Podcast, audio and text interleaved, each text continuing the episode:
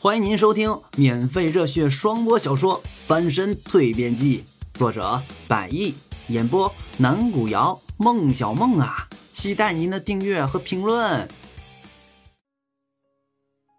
第五十七回，目的曝光下，输了，又一次输了。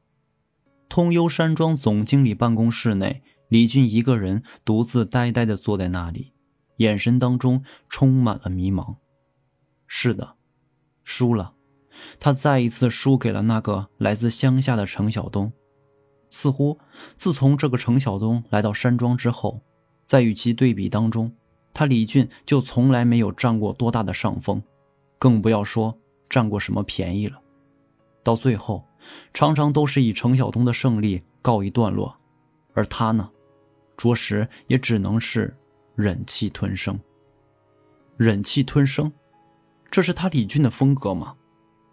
在程晓东还没有来到通幽山庄之前，面对那些下属，只要他们一件事办得不够好，而恰逢他李俊心情不好的时候，一般不都是以发怒大吼来发泄情绪的吗？为什么如今却只能忍气吞声，一个人独自在办公室里发呆呢？想到这里。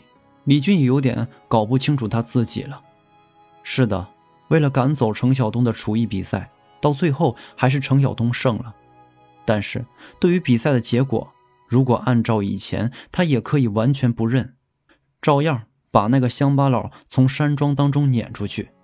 但奇怪的是，之前他却没有，而且也只是带着很大无可奈何的说了句“取消”。可这比赛到底还是在最后由主持人宣布了最终的获胜者。李俊，比赛进行的怎么样啦？啊啊，比比赛？怎么了？哦，嗯，没什么，就就是结束了。结束了？那么谁赢了？呃，程晓东。真的？太好了！我就说嘛，小东一定能赢的。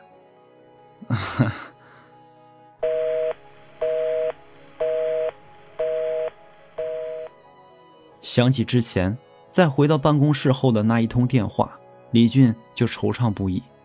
不仅仅是比赛的结果让他心里觉得在众人面前又一次扫了面子，且更为重要的一点就是，原本想取消这个比赛结果的他，却着实被何小静给叫住。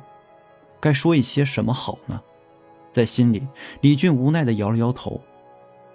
感觉，虽说他是通幽山庄的总经理，但是现在却越来越觉得山庄当中的许多事情已经不再是他所能掌握的了。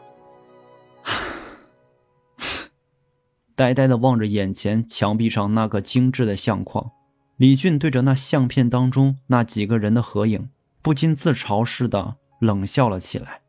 想来。要说他自己，也毕竟算是千盛集团的元老了，更是创建通幽山庄、为集团公司拓展业务以赢得更大利益的关键人物。可如今，自程晓东一来，就渐渐着实是感觉到他手中所掌握的东西越来越少。在此以前，他开除一名员工，可以说是不需要给任何一名集团公司的高层打招呼。而从何小静出任集团副总裁兼通幽山庄副总经理之后，渐渐的，他可以很明显的感觉到他的空间受到了限制。但是，要说此前，他也情愿受到何小静的限制，因为在心里，李俊喜欢他。不过如今，他也可以很清晰的看到、感觉到，何小静内心的天平显然是更倾向于。程晓东的那一边，而程晓东这个让他扫过不少次面子的乡下人，又却是他李俊想要排挤出山庄的人。该死，该死！一边念叨，李俊一边用手狠狠的在面前办公桌上捶了一下，也不知道是不是正好凑巧，当李俊不断捶击桌面发泄的时候，助理小玉正好推门而入。刚一进到办公室内，看着眼前自己上司是这个样子，小玉着实被这举动给吓了一跳。而李俊整个人的心思都沉浸在一种焦躁的情绪当中，也完全没有顾及到四周，更没察觉到有人进来。李总，你你……直到听见这样的一句话，李俊才意识到有人进来了。不是告诉你们，没有事情的话就不要来！李俊咆哮着，正要说下去，不过当他抬起头看到站在眼前的小玉时，原本有些浮躁的情绪竟然也一下子给压了下去。李总，你你你怎么了？小玉有些小心翼翼地说道：“毕竟他是下属，是不敢去冒犯上司的。”啊，哎，是小玉啊！眼见着面前小玉有些怯怯的样子，李俊咳了两声，丢掉了之前的语气，继续往下说道：“你找我。”有事情要汇报吗？啊！看着眼前女孩这似乎有些犹犹豫豫的样子，李俊一边盯着她看，一边想着小玉这些年的一幕幕。要说，也不知道究竟是不是因为当着一个女孩发泄有些丢面子的问题，每当他内心遇到一些事情想要发火，但小玉在场的时候却着实是不会动怒。又或者说，即便发了火、动了怒气，也会很快的消退下去。难道说小玉有使浮躁情绪消失的能力？李俊望着眼前的小玉，竟头一回有些出神。嗯，嗯，没，其实也没有什么事情。小玉很显然也注意到李俊看他的眼神，头一次的这么盯着他。着实是使他原本想要说的话、想要做的汇报给吞回了肚子里。啊，没有事，真的？李俊一脸疑惑的问道。嗯，那你过来找我是为了什么？嗯。听到这句问话，小玉更是像被卡住了似的，一下子呆在了原地，不知道该怎么往下回复这个坐在他面前的总经理。看到眼前小玉这副瑟瑟发抖的样子，李俊原本浮躁的情绪完全的消退了下去，而且似乎还开始转变了，有些放松了起来，居然开始笑了，发自内心的笑了起来。你不用过分紧张，李俊示意小玉让她坐下，然后接着往下说道：“毕竟你也不是第一天工作了。”从你来到山庄做我身边的助理到现在，怎么说也有快一年的时间了吧？嗯。小玉冲着李俊很认真的点了点头。是的，李总。李俊听完这个称呼，皱了皱眉头。要说，公司里面的下级这么称呼他是理所当然的，但是在今天，在此时，在他心中。却头一次出现了一点点的排斥心理，也许这样的心理不足以使得他完全推翻过去自己心里所定下的所有定义，但是也就是这样的一点点，也足以给他的内心带来此前所没有的触动和震撼了。你，李俊指了指自己，然后又冲着面前的小玉摆了摆手：“你以后可以不用这么称呼我，叫我老李就行。”不得不说，李军有些变了，不然的话，他也不会对小玉说出这样的一番话。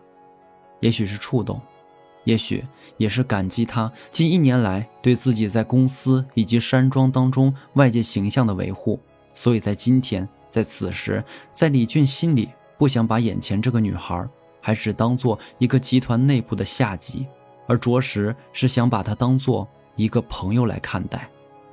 啊？这，小玉听完这句话，一脸不可思议的望着眼前的李俊。这怎么可以呀？李总，您是我的上司，而我只是您的助理，这，这在公司这样称呼，不太好吧？嗯，李俊又摆了摆手，我怎么说，你就照着我说的意思去做就是了。我让你怎么称呼我，你就怎么称呼我。以后在山庄里，不管是否当着其他人的面，你都可以这么称呼，不用去管别人的看法。哦。望着眼前李俊这肯定的眼神，听着他所说的这些话，小玉既感到惊讶，又感到一丝说不上来的欣赏。于是，在一番停顿之后，他微微的冲李俊点了点头，而李俊看到小玉的反应，也很满意的笑了笑。好啦，那么现在你该告诉我，你来办公室找我有什么事情了吧？嗯，小玉看着他，顿了顿。李李总，我是想说，又来啦。李俊一下子打断他的话。刚才不是说以后不用这么称呼我的吗？叫老李。哦，抱歉抱歉，李总。啊，不不不，老老李。小玉这停停顿顿、接连出错的样子，引得李俊对着他轻松的笑了开来。哈哈，别紧张，别紧张。李俊笑了笑，我知道可能你还有些不习惯，没有关系。多叫几回，你就慢慢习惯了。哦，那好啦，现在你开始说吧。说什么？小玉一脸迷茫。啊，李俊见他这样，也抓了抓头发，说：“你来找我有什么事啊？”哦，就是之前厨艺比赛的事情。小玉顿了顿。李总已经按照您的吩咐。给获胜者程晓东一万元现金奖励，以及行了行了。一听到又是有关程晓东的事情，李俊的脸色一下子又阴了下去。他冲小玉摆了摆手，不想在这个话题上继续讨论下去了。尽管他知道比赛的本身其实跟那个乡巴佬并没有什么关系，但却因为之前那个目的，还有最后程晓东的获胜，而又和程晓东有了关系。而他。想要借着比赛把程晓东赶出通幽山庄的目的，却着实没有达到。本回已演播完毕，下回更精彩。